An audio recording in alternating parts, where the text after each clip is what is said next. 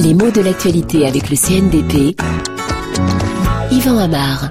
Depuis quelques jours, en fait depuis le début de l'offensive des forces d'Alassane Ouattara, on voit bien que le pouvoir a échappé au Kang Bagbo et pourtant sa résistance a surpris.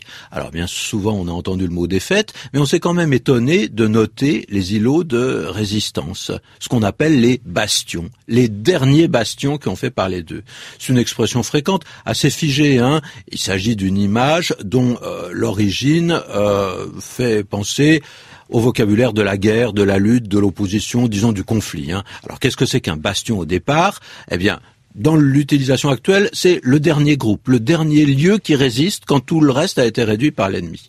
Le sens premier du mot, lui, appartient à l'architecture militaire. C'est un point précis d'un ouvrage fortifié presque surfortifié, euh, c'est-à-dire plus protégé encore que le reste, qui fait comme une bosse sur la ligne de défense, parce qu'il est situé, la plupart du temps, en saillie comme une avancée, hein, un arc de cercle où peuvent se masser les derniers combattants, et il est difficile de les en déloger. Déloger, là encore, on a un verbe consacré, hein, pour faire comprendre qu'on veut faire sortir les irréductibles de leur dernier refuge.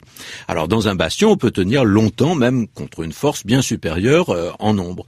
C'est un mot qui vient de l'Italie, euh, qui s'est répandu en français d'ailleurs au moment des guerres d'Italie du XVIe siècle, et il est bien sûr de la même famille que Bastide ou même Bastille. Bastide, un mot provençal qui aujourd'hui encore désigne un certain type de maison. Alors bastion fait partie des mots de la guerre, mais on l'emploie souvent pour désigner un édifice beaucoup moins concret.